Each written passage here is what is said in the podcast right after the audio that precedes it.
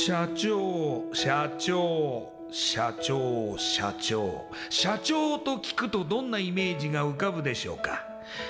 近寄りがたい偉い人それとも百戦錬磨？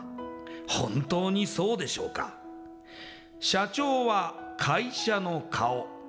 多くの責任と悩みを抱えながらどんな時でも毅然としていなければならない。それが社長です。輝いて見えても順風満帆に見えても過去には人には言えない。いやできることなら言いたくない恥ずかしい失敗や挫折しょっぱい話があるんです。社長チップスの塩味はまさにそんな社長たちの汗と涙の塩味。そう。社長は別名 CEO なのですから。この番組ではそんな社長たちのしょっぱい話をあなたのビジネスや仕事に生かしてもらいたい。将来社長を志す人たちに希望を届けたい。という思いのもとさまざまな業種の社長インタビューを紹介していきます。エスプライドプレゼンツ日本の底力。社長チップスラジオ。この番組は株式会社エスプライドの提供でお送りします。社長チップスってなんだろう？辞書で調べてみた。社長のカード付きポテトチップスで他の参加社長とのネットワーク作りにもなりメディア露出の PR 戦略も伝授？どういうこと？日本の底力社長チップスエスプライドプレゼンツ。日本の底力。社長チップスラジオ。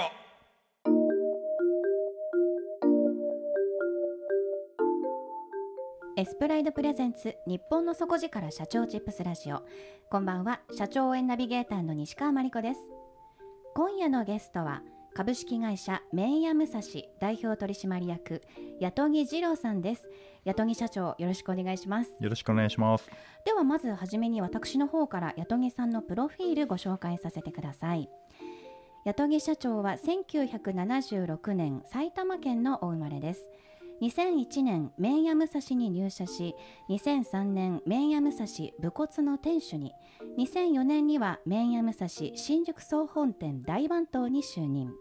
そして2013年には株式会社麺屋武蔵代表取締役社長に就任されます。創業者の山田武さんのイズムを継承し常に革新的で上質なラーメン店作りを実践されてきました。ラーメン界の新しい取り組みとしてコラボレーション商品を多数提案。ロッテ、獺祭などメジャーなところから生産者や自治体などマイナーなところまで幅広くコラボレーション。またラーメンの創作活動の傍ら経営者として業界の職種的地位向上に尽力され職場環境待遇の改善料理ボランティアの会を通じてのボランティア活動など積極的に行っていらっしゃいます。それではこの後八戸さんの汗と涙の塩味エピソードに迫っていきましょう。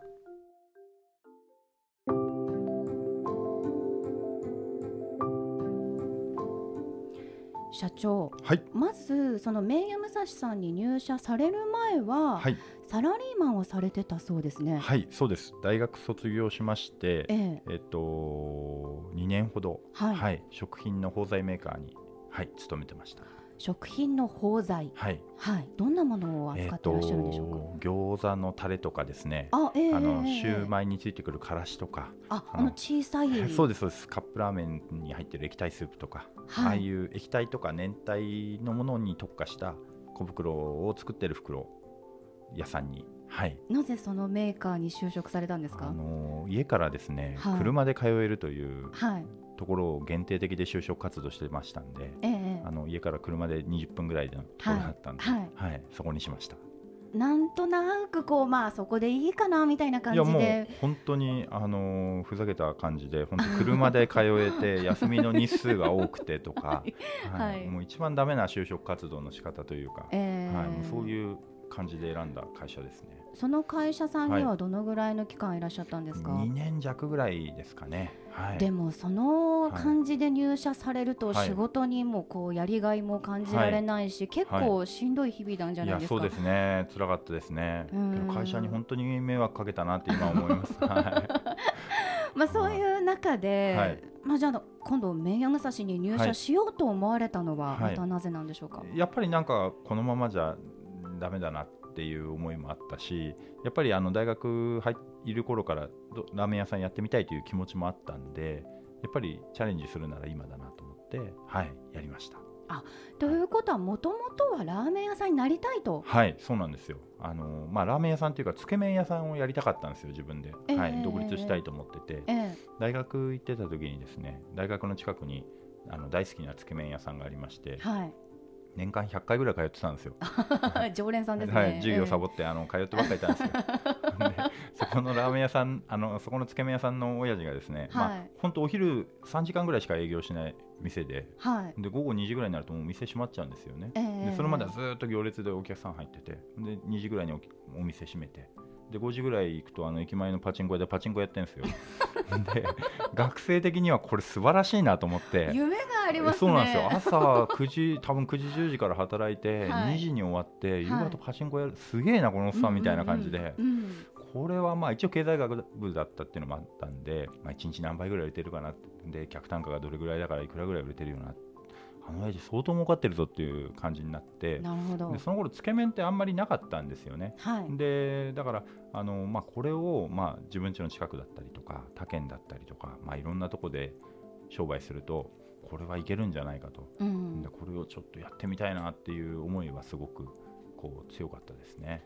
その、まあ、大学の近くのつけ麺屋さんの,、まあ、あの店主が、はい。まあ、ちょっとある意味憧れの存在みたいな。そうですね。まあ人として憧れるかって言ったら憧れない方なんですけど 商売的には憧れてたわけですよその時。うんはい。はい。そこにこう目指すべきビジネスモデルがあったといそうう感そうですそうですじです。かね。そういうことですね。はい。それで、はい。まあ本当にじゃあ今度ラーメン屋さんになろうって決意されて、はい麺屋武蔵さんに入社、はい。このその武蔵さんを選んだっていうところにはどんな理由があるんですか？やっぱりあのと僕が入る当初からその頃あの一番メジャーだったんで、はい、やっぱりその雑誌とかテレビとかにももう引っ張りだこですごいもうメジャーだったんですよね。ええ。だからこういう風になるにはどうしたらいいんだろうっていうこう方法論を学びたくて入りました。だからよくラーメンさん入るとこう味に憧れてとかいろいろ言うんですけど、はい、もう僕本当動機が不純であのそういうなんていうんですかね。うん、まあ今で言うとブランディングですよね、うんうん。どうやったらああいうブランドになれるんだろうっていうところを学びたくて入りました。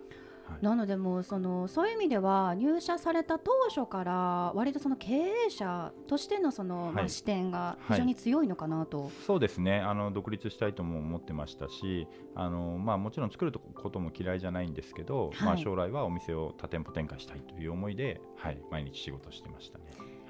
でも、あのーまあ、それだけ波に乗っている、まあはい。ラーメン屋さんですから、はい。非常にこう、まあ、教育も厳しいのかなとか、はい。はラーメン屋さんだから忙しいのかなというイメージがありますが、は入って実際いかがでしたか？忙しさはまあもちろんすごく忙しくて、ええ。僕が入っても何1年半ぐらい1回も席が空かなかったんですよね。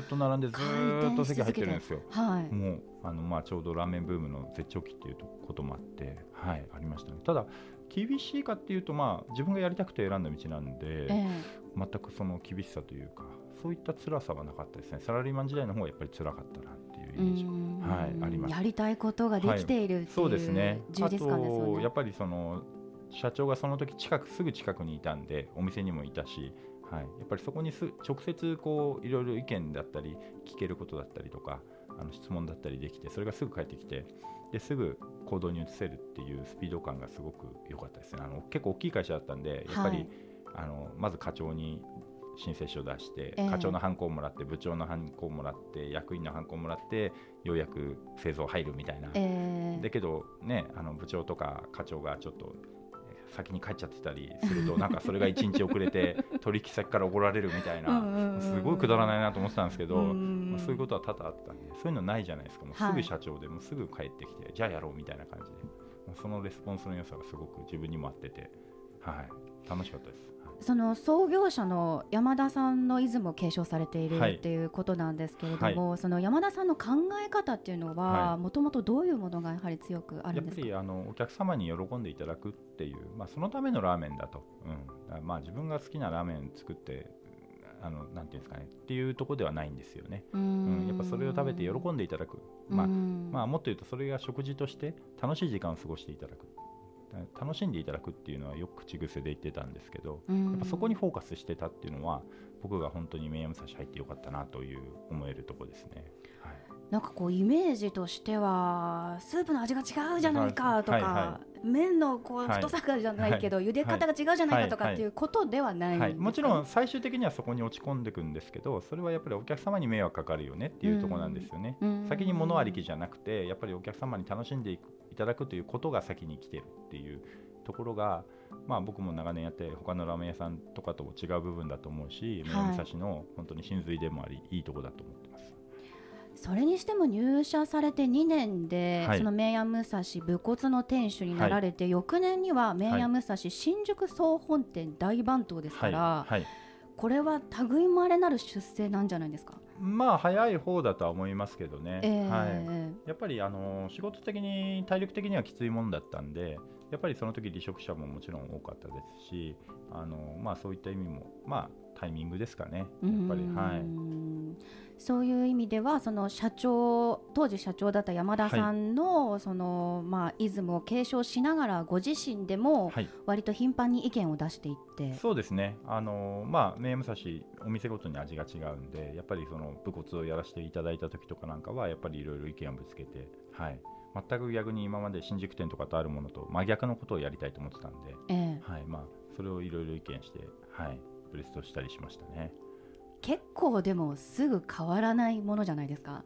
まあ、あの大まかなところでそれを認めてくれてたんで、もうそれは本当に創業者の素晴らしいところだなというふうに、はい、割とじゃあ根本的に覆すような意見もはい。はい。言ってたっていう感じですかね？だから、うん。まあ、本当に新宿店と逆なこと逆なことをやりたかったんでやっぱりそれは、うん、ただまあお客様に喜んでいただきたいっていうゴール着地点はあの2人とも一緒だったんで多分それでうまくいったんじゃないかなというふうに、今思い出すと、はい。これは一番のはい、改革だったなっていうのは具体的に何をされましたか？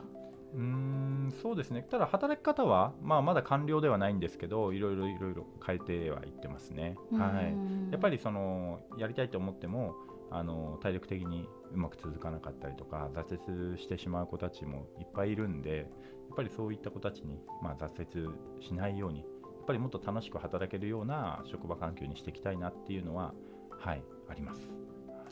いやでも本当にその本当にやりたいことっていうのに、まあ挑戦するために名屋武蔵さんに入社されてから、はい。まあ、出世をされて、はい。そして2013年には、はい。まあ、あの後継ぎとしはい。て代表取締役社長に就任されます、はい。社長になられてから6年はい。経過されているわけなんですけれども、今あの、まあ、改革中っていうお話もありましたが、はい。どういうラーメン屋さんにしたいっていう、まあ、思いのもと改革されてるんでしょうか？あのーまあラーメン屋さんにしたいというよりは、まあ、もちろんそのスタッフですね。働いてるあのスタッフのみんながやっぱり一人一人がもっとラーメン屋さんっていう仕事が誇れてあの、まあ、職種的地位が何ですかね。もっともっと昇華されるような状態にしたいなと、まあ、そういったところで働いてればラーメン屋さんとしてももっともっと素晴らしいものになるだろうというふうに思って、はい、あ。のー働き方はいっていうところでは、はい。その社長ご自身がはい。やはりこう、まあ、実感されてきたっていうところもありますし、はい。今のその、まあ、人たち時代に合った働き方っていうのを導入されたいっていう思いもあるんでしょうけれども、はい。すごくこうあのホームページを拝見して、はい。ショッキングだったのが、はい。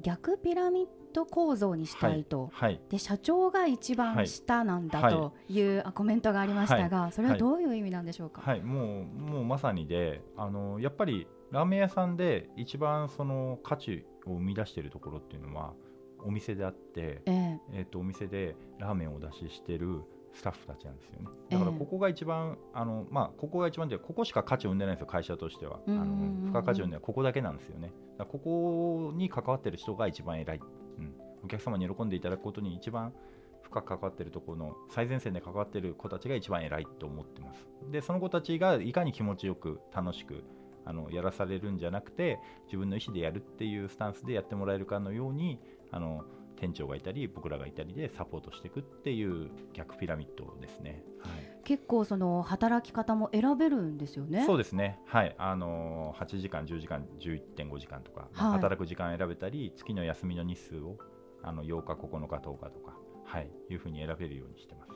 はいしかもその月単位でまあはい。変更することもできるっていうはい。ところもあって、はい。その従業員からしたら、はい。あの自分のその状況ですよね。家族ができましたとか、あそうですね。子供が生まれましたとか、はい、まあ、そういうことに応じて働き方も変えていけると、そうですね、はい、ちょっと長くしてみたけど、やっぱしんどいから、あのうん。元に戻しますっていう子もいますし、全然それでいいなと思ってます。はい、実は私この間ですね、はい。渋谷店にお邪魔しまして。あありがとうございます。ありがとうございます。あのつけ麺をですね、はい。い、ただいたんですけれども、まあ、非常にそのつけ麺もオリジナリティがあって、はい、はい、太い麺コシがあるんですけども、はい。そのまあ濃厚なはいスープにとても絡んで、はい。非常にこう旨味があ、ありがとうございます。凝縮されていてとても美味しかったんですはい、けど、ありがとうございます。それに加えてやははりそのお店の雰囲気がはい。とても良くてあ感動して、ですか。ありがとうございます。はい。はい。それがやはり今のあの八木社長のお話につながっているなと感じたんですけれども、はい、皆さんこう生き生きと働いてらっしゃいますよね。そうですね。やっぱりそうなってもらえるように、うん。やっぱりやらされてる仕事はなかなかつまんないしあのいい営業につながらないと思うんでなるべく自分の意思で楽しく仕事ができるような環境づくりをどうやったらできるかなっていうのを常に考えてやってます。またその渋谷店はそのつけ麺もあったり、まあそのラーメンもあったんですけれども、今何店舗ぐらいあるんでしたっけ？今15店舗はいあります。15店舗ある武蔵さんの中で、はい皆さんそれぞれのお店で出していらっしゃるメニューが違うって聞いたんですけど、本当ですか？全く違います。はい、全く違うんですか？全く違います。はいあのどこもかすってないぐらい違いますね。はいそれはその、じゃあ例えば新宿総本店に行ったらはい。全然違うラーメンが出てきて、そうです。そうです。例えば神田店に行ったら全然違うラーメンが出てきてと、はい。はい。そのお店で、はい。まあ、オリジナルメニューを考えてらっしゃると、はい。あの店主が考えて出すようにしてますね。はい。じゃあ変な話その店主の方が変わったら、はい。同じお店でもメニューが変わることがあるんですか？変わるんですよ。はい。変わるんですね、はい、変わります。はい。えでもお客さんとしたら、は同じ武蔵さんに行ってるのに、はい。全然違うラーメンじゃんっていうところで、なんかはい。驚かれませんか、はい、あのたまにお叱り受けたりとかですね。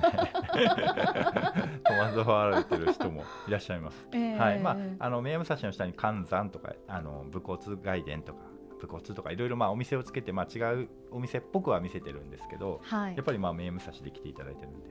ただ慣れてくるとこう僕はあの神田が好きだとか、うん。僕は秋葉原の味が好きだとかうん。言っていただいたりすると、あそこ美味しかったら、あそこも違う味だけどよかったねとか、うん。そういうお声いただくと本当嬉しいですね。うん。はいそのラーメン屋さんでその店舗分けしていくっていうイメージはやはりそのラーメンの味を受け継いでいくようなイメージがあるんですけれども、はい、その武蔵さんは何をこう統一されていっていらっしゃるんでしょうか、なんて言いますかね、あのまあ、僕ら食後感って言ってるんですけど、お店出た時に、まあ、味とか違ったんだけど、やっぱ武蔵来たよねみたいな、それって多分雰囲気だったり、サービスだったりとか、ええそういったなんですかね、ラーメン以外の要素がこう空気感と言いますか、うんはい、そういったのをまとえるようにこうやってますね。うはいんまあ、渋谷店はすごく若いお客さんもすごく多かったですし、はい。はその働いてらっしゃる方も生き生きとされていて、はい、なんだかそのラーメンを食べに行ってるんですけど、はい。なんか元気をもらったようあありがなとうございます。そう言っていただけると本当に、ははい。い、もう最高ですね。うーんい。や楽しいなんかエンターテインメントみたいな感じも受けました。はい。はい。よく僕創業者に言われたんですけど、美味しかったけどって言われるのはダメだ。っていう。なるほど、はい、それ以外その後ネガティブな言葉が続きますよね。だからうん美味しくなかったけどっていうとその後ポジティブな、うん。はい、味はまあお客様の好みなんで、うん。やっぱり合う合わないがどうしてもあるんで。ただやっぱりその空気感だったりサービスだったりとかお店が清潔であるかとかっていうことはある程度もう10人いたら10人同じような結果が出ると思うんでまあそこであのダメな評価をいただくことは許されないと、はい、いう話はよくされました。やはりそのコラボレーションメニューもはい。たくさん作っていらっしゃいますけれども、そのあたりも今のお考えに通ずるものがあるんですかね？そうですね。お客様に喜んでいただきたいっていうことと、はいやっぱり革新的なメニューを作りたいっていうことがあるんで、はい。やっぱ他の誰もやってなかったことをやりたいなと思ってましあのちょっと聞いたんですけども、なんとこのラジオ番組の社長チップスとも、はい。メイヤムスタシさんコラボレーションするとか、はいそうです汗と涙の、はい。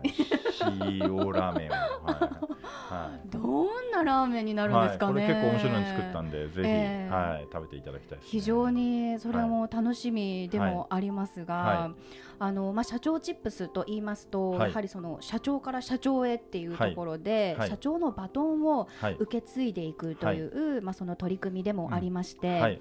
名ヤムサシさんはまさにその創業者である山田武さんから、はい。その後継者として八ト木さんに、まあ、はい。受け継がれたっていう意味では、はい。その先代から受け継いだものをどうこれから引き継いでいきたいと思ってらっしゃいますか、うん、やっぱりあんまりこう引きずりすぎないで、まあ、時代も変わるんで、はい、やっぱりお客様に喜んでいただくっていうところをぶれずにやっていきたいなというふうに思ってます。うん。あとはやっぱり革新的で上質っていうところですね。うんうんうんはい、もうそこさえぶれなければあとは何してもいいと思ってるんで、はい。まあ、その辺のところをしっかり引き継いでいけたらいいなというふうに思ってます。うん。あのお客様に喜んでいただくっていうところのはい、基本的なところはい。がぶれなければ、そうですね。はい、うんあとは時代に合わせて柔軟に変えていくことがはい。やはり重要なんですかね。そうですね。変えられないのが一番いけないと思うんでうん。やっぱりどんどんどんどん変えていくっていう。まあうちも店主が変われば味も変わるでもう全然いいと思いますしやはい。っぱりお客様の思考も変わってきますし、はい。ぱその辺を素直に受け入れて変化を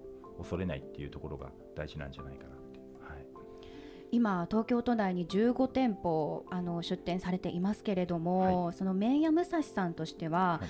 まあ、今海外にも、まあ、あの名前が、はい。まあ、あったりしてですね、店舗がどんどん増えている中で、はい。あの関わる方も増えてらっしゃると思いますが、はい。今後この麺屋武蔵というおはい。店をどういうふうにされていきたいと思ってらっしゃいますか、やっぱりもっともっと、あのー際立ったブランドにしていきたいなとラーメンといえば名物差しと言ってもらえるぐらいのはい。ブランドにしていきたいなっていうふうに思ってます。はい。いや非常にその八木さんのもとであの働いている皆さんとても幸せだなというふうなまあ今日お話はい伺っていて思いましたけれども、最後にですね、はい。これからまあはい。社長になりたい、はい。もしくは起業したいなとはい。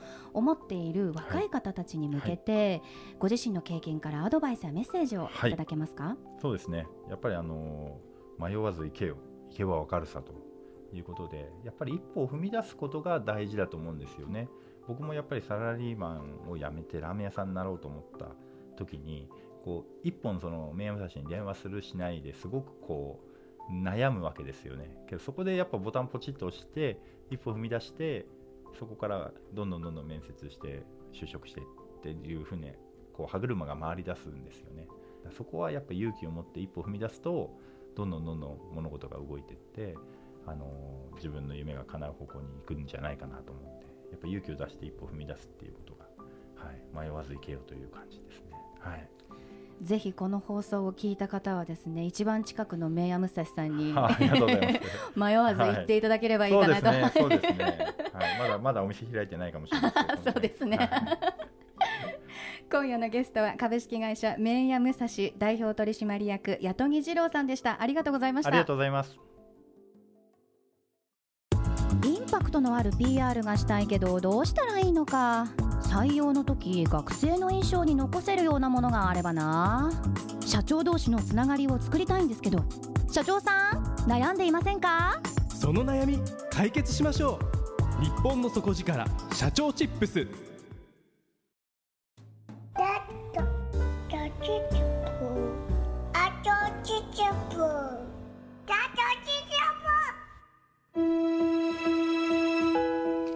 ライドプレゼンツ日本の底力社長チップスラジオこの番組は株式会社エスプライドの提供でお送りしました。